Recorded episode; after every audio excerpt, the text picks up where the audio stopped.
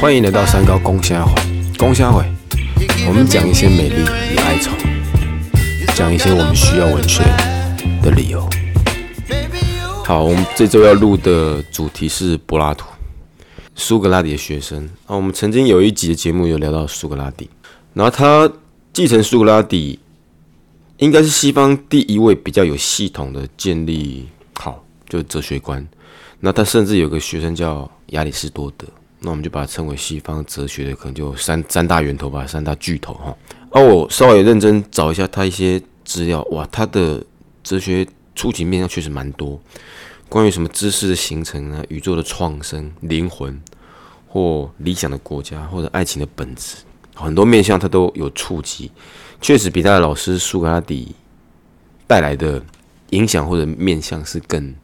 全面的哈，可能全面也导致我应该是没有能力把他的哲学做一些铺陈，因为那是个蛮庞大甚至很精确的系统，所以今日我就不太去聊他的那些完整的哲学系统，我们就像上次苏格拉底一样，我们就挑一些他的句子，那我们就请就是跟来宾聊那些句子内容，我觉得这样会让节目比较亲民，也比较可爱一点的哈，我们就开始。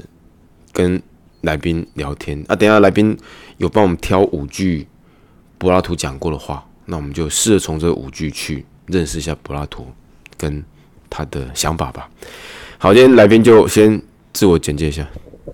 嗯，嗨，我是这个主讲者学生。好，OK，就是我们也是学生跟老师的关系很酷。然后我也是道地的桃园人，这样。今天被老师邀请来当来宾，蛮意外的。对啊，好了，就很多。刚刚我们说几年，六年嘛，哈，六年前学生，那现在投入职场。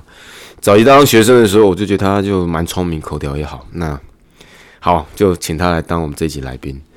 那我们维持一个比较明快的节奏，因为今天超级冷，寒流来。哇，好了，第一句我讲哈，我就先讲柏拉图。他说。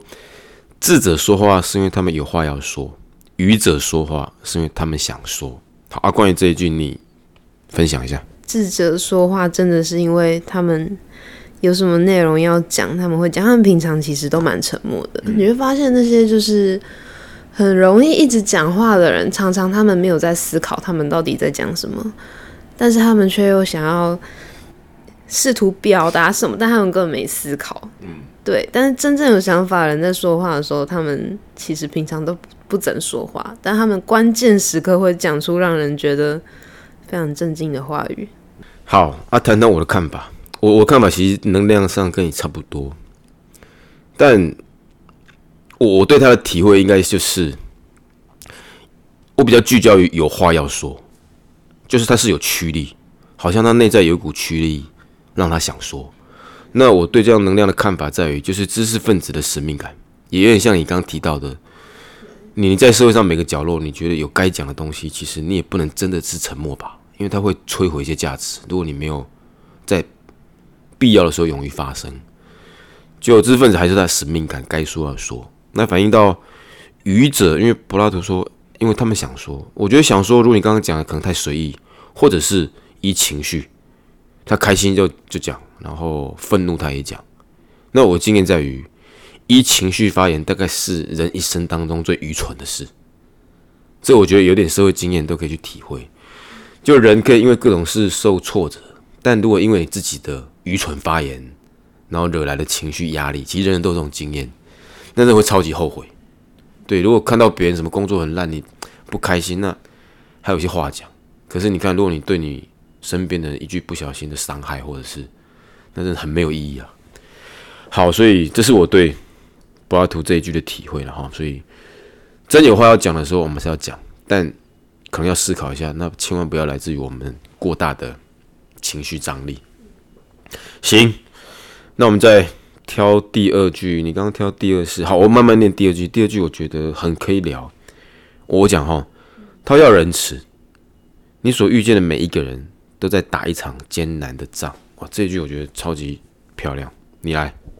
超级漂亮，是真的，因为其实每个人可能人跟人相处之间都会有一些摩擦，但为什么要仁慈？因为可能每个人立场都不一样。对比方说，有时候我常工作上会看到一些很神奇的故事嘛，对啊，因为很多事故都是一定人跟人之间会有冲突嘛，那每个人立场不同，就会导致行为上的不同，导致结果上的发生。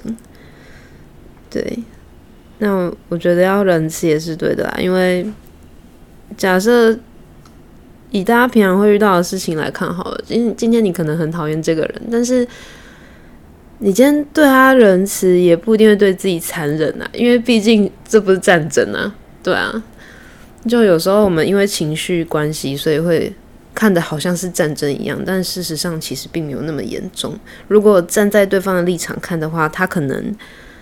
有他艰难的地方，他才会导致他有这样的行为。嗯，好，你刚刚其实帮我们比较聚焦于就是用仁慈之心对待身边人，可我想比较龟毛一点，因为这句我比较看到的张力在于，你遇见的每一个人，他强是每个人哦，都在打一场艰难的仗。我莫名其妙觉得亮点在这个地方，因为对人仁慈这是毋庸置疑的，我们本来就该这样嘛。可他何以去说每一个人都在打？艰难的仗，就是你怎么看待这一句？我不知道是不是因为生活真的不容易诶。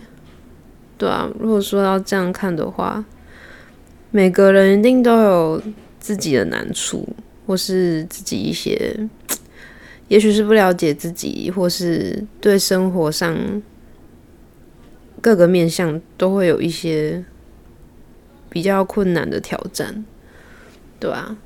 应该是这样说吧，我是我是这样觉得啦。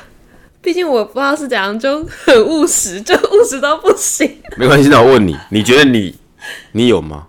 你有在打属于自己艰难的仗吗？我觉得有诶，因为毕竟我算是蛮容易情绪 情绪激动的一个人。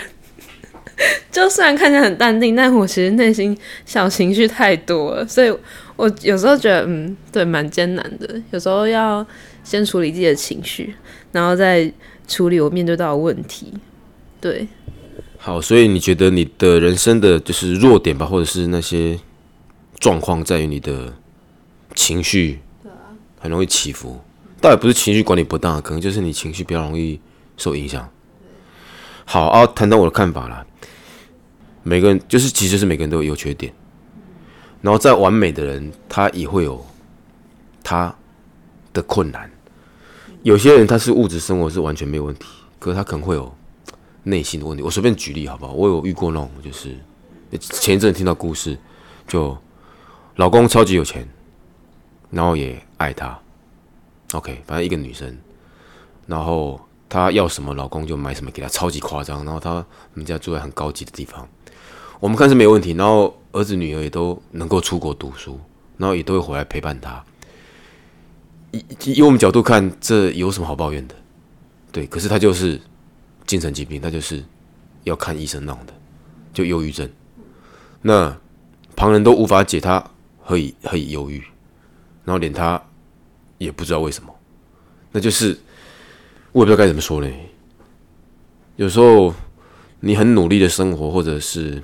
上天也帮助你满足了一切，可是莫名其妙的灾难还是会就是降临。那我曾经认真想，为什么一一阵子不知道？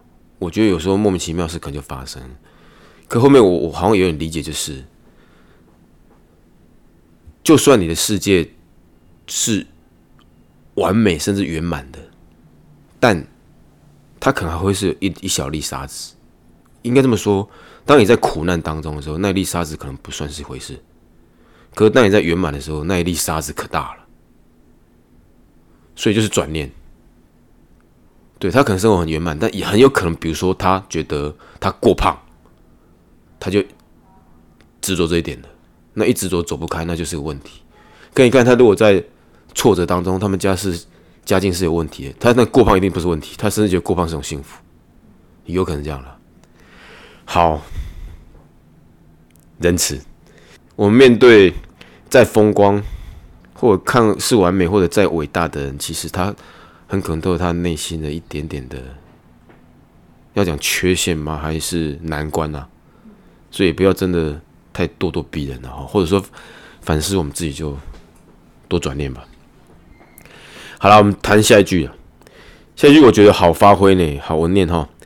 他衡量一个人的价值，就看他拥有权力时的所作所为。你来。哇，这个很酷，我觉得这一句真的也很好，因为一个人真正的他，有的人会说，就是可能他有权利的时候，他可能会换了脑袋之类的。也许他还没有掌握权力的时候，他他不是这样的人。可我觉得他应该是说，他有权利的时候，他可以决定所有事情的时候，他才能显现出他这个人。真正的信念跟他真正的人性的价值，我觉得柏拉图应该是还是强调人性的价值。哎，那我反问一下，为什么卑微的时候，他说衡量一个人是看他权利？那我们试着去解，为什么卑微的时候看不出来？如果一个人毫无权利，我们就看不出他的价值，或看不出他所作所为吗？我觉得柏拉图在看一个人，他所说的价值应该不是单一个人，应该是那个人可以为为普世创造的价值。我是觉得他的价值应该是这样，就是比较偏向大众可以获得到的那种感受的那种价值观。我是这样觉得，因为因为很卑微的时候，他不能。他能做的事情有限，但权力无限的时候，他能做的事情是非常庞大的。对，我觉得其实这一句的价值，应该不是我们看到的客观事实的价值，应该是内在。因为如果你谈客观事实价值，这句话根本是个废话。你有权利时，你可以指挥指挥很多人盖万里长城，那但是个价值啊。你没有权利，你要盖什么长城？你捡垃圾算了。所以他聊的应该不是那种。客观物体的价值，我猜应该是类似跟品性操守或对文明的影响会有些关系。我我谈我的看法了，就是有权利的时候，我觉得有一点就是你的欲望会被放大，就是你几乎说什么都可以做得到的时候，就看你的欲望表现在什么地方。你如果把你欲望表现在累积你的个人财财产吧，或者是物质享受，或者是肉体欲望，那你价值真的是有问题。但如果你把你的，你在你有权利的时候，你还是投入人道关怀，投入无私跟奉献，对，客观你救了什么不管，但那个价值，我觉得才的真的是永恒的。或者说，一个人有力量、有权利的时候，他把他全部导向正面，而没有导向自己，我觉得这种价值就是难能可贵。是这样吗？对，好，下一句，下一句我解不开了，你来，因为好，你年轻人嘛，我念哈，他说舞台使年轻人腐败堕落，我再念一次，舞台使年轻人腐败堕落，我觉得这有点妙怎么说有点妙？我不懂啊，就是我不懂，坏，就我似懂非懂。那我觉得舞台是年轻人腐败堕落，是因为。年轻人容易想要表现自己，但是当他有很多的光环在他身上的时候，他可能有点像，有点反推到前面讲的。如果说他执着在表现自己的话，他刚好又有这个舞台。那他过于执着的话，可能就是会走中。我就说我们讲走中啊，他可能会有一些失常的行为，比如说过度聚焦。舆论压力啊，或是不能接受别人的批评啊，或是有一些负面评论出现，他没有办法去承受，或是其实他做的事情本来就是大众价值观不能接受的事情，但是他自己觉得那个是正常的，那他在舆论的压力下就有可能成为一个很不正常的，他可能他开始就堕落了。我是觉得啦，我是这样觉得啦，因为。很直观的去理解这句话，感觉是这样。我我可以接你的球，就是年轻人，然后他太早发光发热，然后他的生命厚度跟道德发展如果还没有到那样的厚度，他就得到一定的关注或者金钱，他就确实他可能无法去掌握那些东西啊，可那些东西可能是种邪恶的反扑力量，你就你沉迷在光环当光环当中，基本上就网红嘛。那你每次流量都几千几千，你会真的以为所有人都在认同你，但你这样过度放大自己会是有问题。啊，我接下这个球了，我我自己虽然对这句似懂非懂，但我认真体会一下，他舞台时年轻人腐败堕落，我更如果让我修改，我更想修的是舞台时太年轻的人腐败跟堕落。我这里的年轻人，他应该不是年龄上的定义，而是心智上的是否成熟。因为如果你心智成熟，舞台是好事，甚至每个人都需要舞台。你在家勾毛线，那也是个舞台，你需要发挥吗。你好好设计你的城市，那也是个舞台。但你如果心智不够成熟的时候，就承接那些光环，就太少年得志。那你没有经历人生的挫折，或像这种哲学的洗礼，确实像你讲的开始糟精了。他也比较不清楚在做什么。好了，所以人还是要一点年龄，或者是。想法的成熟，才可以有比较雍容的风度。谈谈我自己好不好？我我觉得我年轻的时候也，我现在回头看我年轻啊，也曾经有这样的色彩过。我当然没有很强烈的舞台，但我确实曾经，比如说年轻的时候，就自以为聪明，就做了某些事或说了某些话。那我后回头想，那是愚蠢跟多余的。就是就基本上是男生不是基本上爱耍，年轻人已经耍帅嘛，对，会干些傻事。但如果回头再给我一次，我曾经在想，如果再给我回头一次，那事我会做吗？好像不会，因为现在想蛮丢脸的。可是又想，如果不做，会成就现在我吗？因为那些丢脸也是人生的积累，让我以后不会干傻事啊。对哈，但是可能就是有契机可以让我转化。但如果你消失那个契机，腐败的太厉害，那变成伤痕，那可能就不好了。好了，再念一次，我觉得嗯挺妙一句话：舞台时年轻人腐败堕落，所以引以为戒。当我们有一定的工作高度或者名声或者如何的吧，可能就更谨慎吧。下一句我念哦：他好人如果对公众事务漠不关心，付出的代价是被恶人统治。这句我在太多人身上听到，爱因斯坦讲过，苏格拉底好像讲过类似的话。好，你来。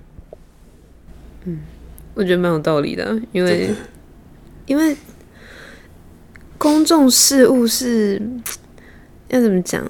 好比我们现在社会上很多事情，好了，就是其实很多事情都是大家去关心他，去关注他，那他就会有所改变嘛。那如果大家都漠不关心，比如说法治好了，或是法律啊要修正什么，或是那种可以牵扯到大家一些公共利益的东西，大家都不关心，那还有谁会关心？那就是从中会得到庞大利益的人会去关心他，对吧？那我们可能反过来，就是很多事情会被导向一些就是不好的面相啦。也不能说不好，应该是说可能对某些人很好，但对大部分人不太好的面相，我是这样理解啊，对吧？你也 OK 啊，我觉得理解理解是对的。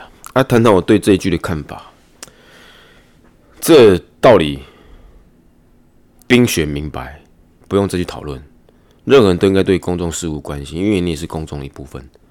你在公众发生状况的时候不发声，没有动作，事后在抱怨，然后。那是根本是智障无聊，那本是一个公民该去参与的东西，你就该参与嘛。好，那我觉得那就是，如果叫我一言以蔽之，就是对社会的正义感。好，你觉得对的东西，你还是要要讲或干嘛的。但聊聊我自己哈，或我身边的人，有很多人，即便认同这一句，但他是不去干的。像我父母就是，他们会觉得阿里官人会劲敌被冲上，对他们会这么说。啊，我曾经试着想，我好像有受这句影响，就觉得啊，那又不关你的事，你是怎样？所以我觉得这句对了。那除非那那个事情是很接近我身边的人，如果远一点的话，比如什么新竹什么棒球场，我可能会划一下网络，但我会有言论跟作为吗？又好像不会。我甚至也担心我在网络上如果讲什么话，那是否是周延跟客观？我在课堂上如果做什么立场表达，所以他会有个两难。好啊，那两难不管怎么解，其实我也不清楚。而我曾经试着去反推，何以这样东西很容易在我内心制造成两难？我猜跟长期以来的两股力量，第一股力量就是儒家思想，就是我们虽然我们可能不觉儒家的线索在生生活里面太强烈，但是不要去惹事，然后比较温和的对待身边人，终究是我们从小被潜移默化的一一个因素了。我们从小不曾被教育说有错你要大声讲啊，有人打你你要反击，这样好像比较少。就是比较温和的行为是，就是我们这样一个文化氛围底下，那是第一个的哈。第二个是我觉得跟 国民党早期的就是高压管理有关，基本上是早期我们经历过白色恐怖，那早期没多早期，就四五十年前的事，就是我们父母那一代还承担那个压力。当你父母亲那一代对对这种东西根本是不该碰触，然后碰触就会有很严重的身家危险的时候。影响了氛围，即便至今我们觉得那种东西可能消失，但是一些情绪压力在长辈的灵魂里面，我不觉得它是消失的。那既然这样，对两股力量加起来，我觉得现今台湾人可能对这样的东西比较不敢这么直接参与，是有理由了。但也可能是我年纪啊，我觉得比我年轻一点的，这层顾虑就会少一点点。那网络上的发言，或者是。好像就是比较五花八门哈，以最近几年来讲了，这是一个就我觉得是好的现象。我们刚聊几句啊，一二三四五五句，我就 OK 了哈。好，那五句是你挑的，啊，我再挑一句，我们把就柏拉图就做个总结。有一句我觉得有点像口号，我念哈，他说在这世上，你总得捍卫些什么？在这世上，我们总得捍卫些什么？他有点口号，有点演讲式的渲染情绪。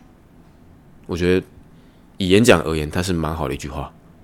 他很空泛，你总得保护些什么，可他没有提到什么，可又激起你内心的热情。对，所以我觉得有时候好引诱人心的句子，可能就长这样。好，你怎么看这一句？我那时候看这一句，也觉得蛮蛮好，就是真的会有一些共鸣，因为每个人可能。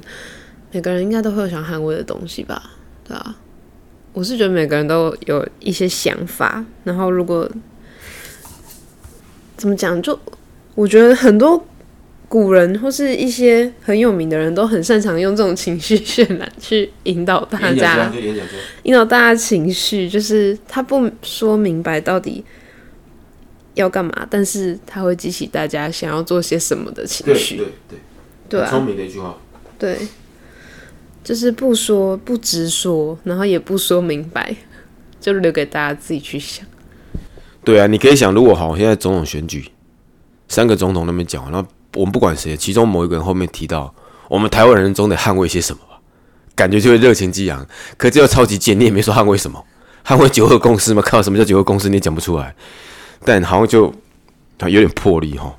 好啊，聊我对他看法了，除了。这样的话，除了文字上的魅力之外，我觉得如果认真谈他捍卫什么，捍卫自己的核心价值。他说：“你总得捍卫啊，反推就是你总得找到你的核心价值，不然你人生路要怎么往下走？随波逐流吗？小时候我觉得随波逐流好像不怎么样，后面觉得很可怕哎。当你慢慢年长，然后你发现你一生是随波逐流，是人云亦云，然后你的所有言论都是。”网络上说了什么就听了什么，然后同事说了什么就听了什么，你没有主见去引导你的人生，我觉得很恐怖。那我曾经反思过，我我心里面最核心的价值应该就是人道关怀。有些人讲到法律，有些人强调情感或者家庭什么的。我觉得人文价值就人道精神是我比较在意的。啊，聊个生活插曲，我最近这跟上课跟学员聊天。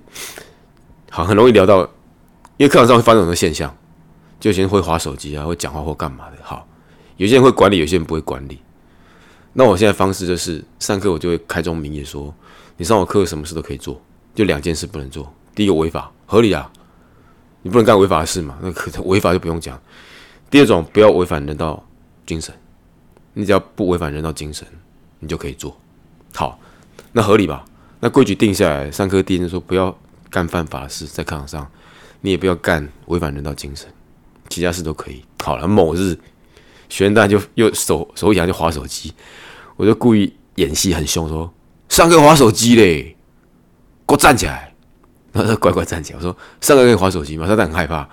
嗯，不行。我说为什么不行？他说呃，他讲不出来。我说你有病啊！我上礼拜不是说吗？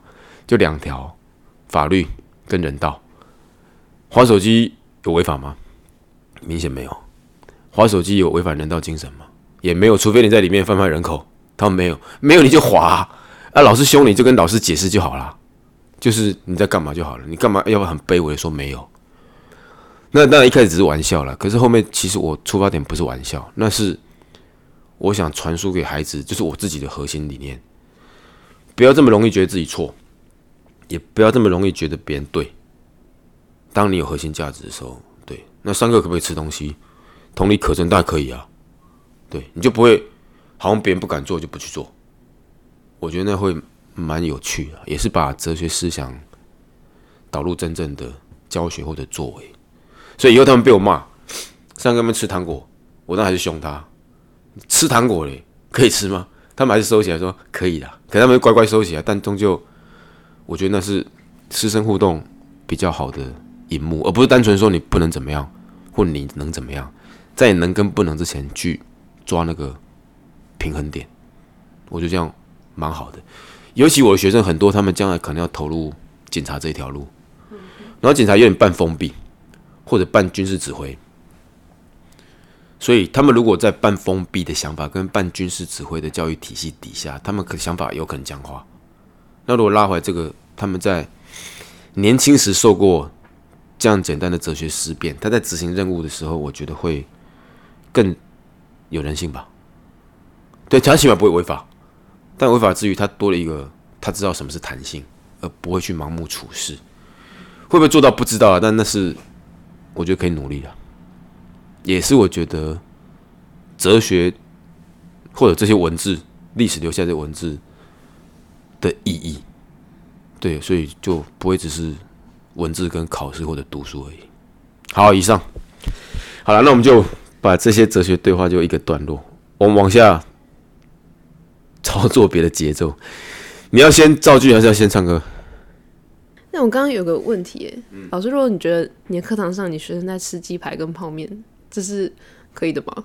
可以啊，我就 OK 啊，就回到没有违法跟没有违反人道精神，我就 OK 啊。但我会开玩笑说，好啊，你就下次吃臭豆腐算了啦，因为它会有味道了，这我就 OK。但我还是会盯着他的学习，就吃归吃，但你重点还是要画。反正我会。这种事情我一定面带微笑了，就是我我觉得是小事。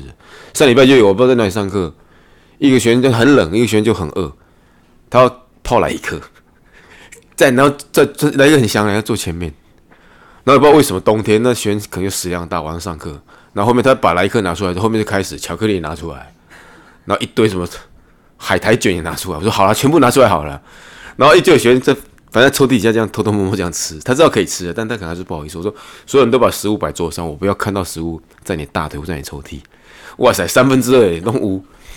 我说好，下次我就拿几千块出来买五箱来一克，全班一次算了。我觉得那一幕会蛮有趣的，那也没什么，反正书也一样照读，这是 OK 啊。所以回到我那个，如果我们的价值观是对的，摩擦会降低很多。对啊，哎，啊，造句啊。我给你造一个，终于明白，如果可以简单，谁想要复杂？好，我复述哈，终于明白，如果可以简单，谁想要复杂？你解释一下。我最近终于明白了句子，对，可能从生活上，我职场上 终于明白，因为其实我觉得人跟人相处很简单，因为我这人蛮重视人跟人相处，就如果一个职场氛围好的环境。相对工作也会开心很多。那如果职场氛围不好的话，嗯，就是很像在玩什么间谍游戏，叠对叠的。但我我觉得我最近很有感悟，就是哦，真的，如果我以前都不知道这句话，因为这句话好像很有名。这句话就是不知道很多电影都会讲这种莫名其妙的台词。哦，如果可以简单，谁想要复杂？啊 但我以前都不明，我以前真的不明白，因为我觉得什么事情不都是很直观吗？然后后来最近这几年，我终于明白，嗯，对，确实，因为有时候我们就是只是想要简单、简单面对、简单处理，但是好像很多人无法理解，也无法去 get 到我们好意。那突然间事情就会变得很复杂，变得我们可能要嗯绕很多弯啊，或是。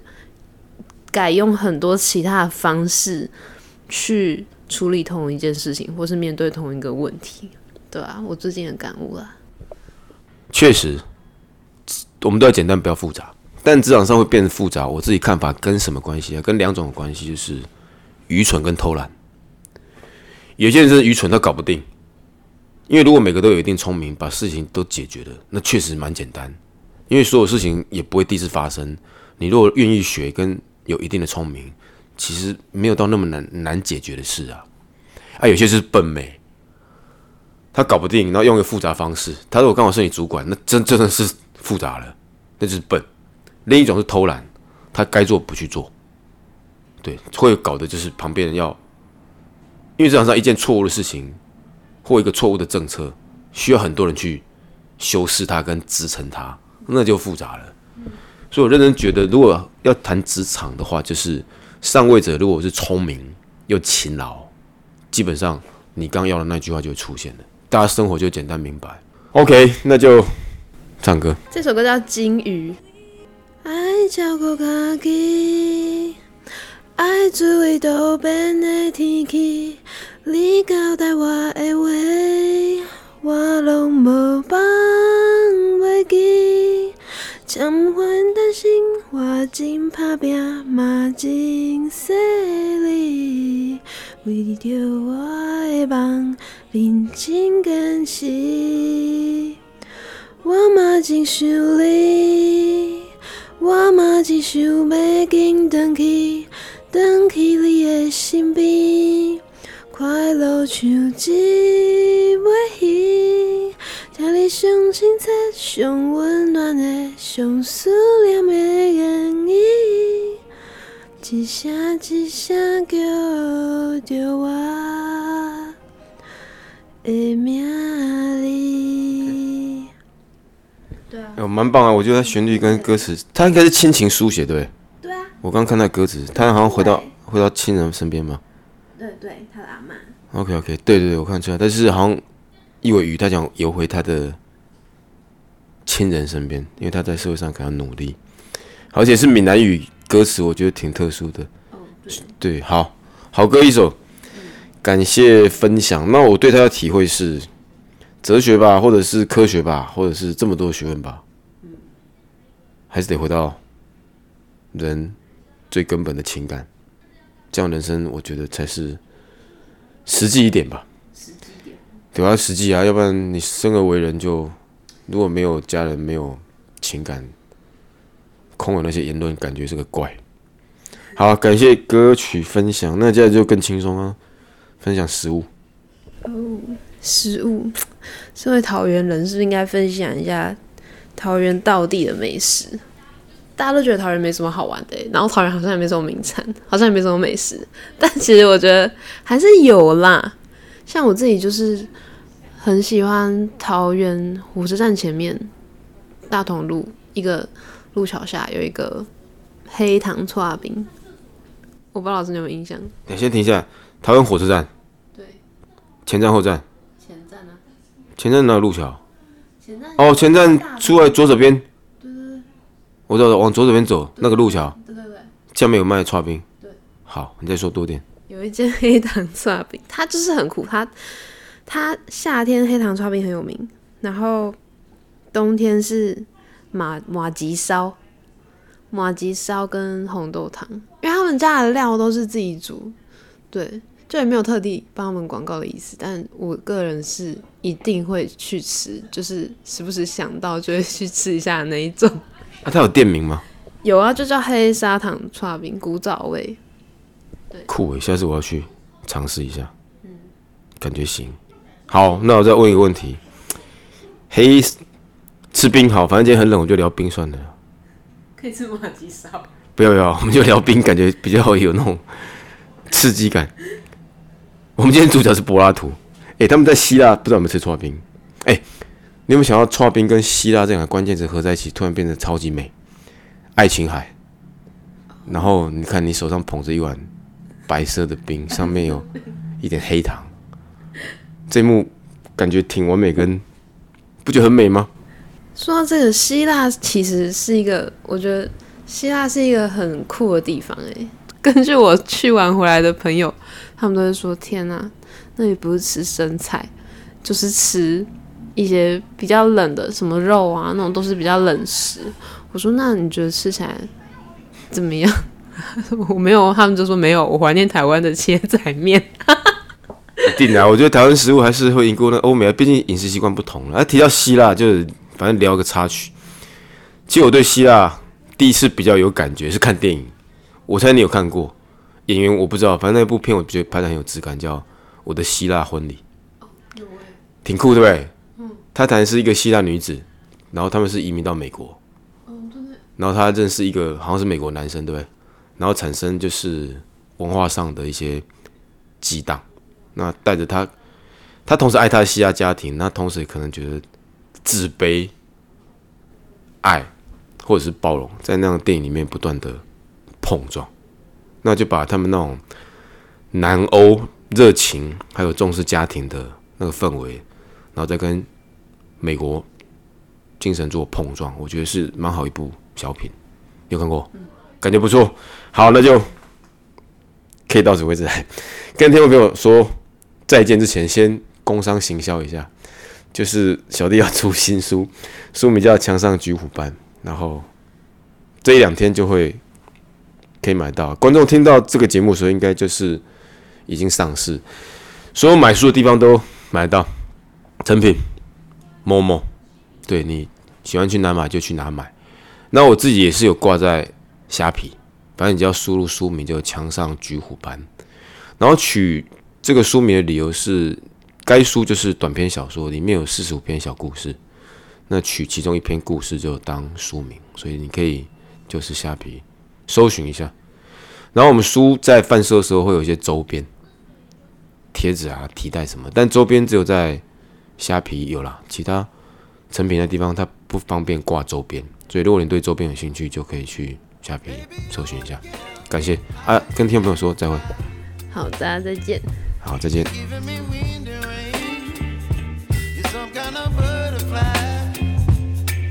Baby, you give me fear. up my appetite.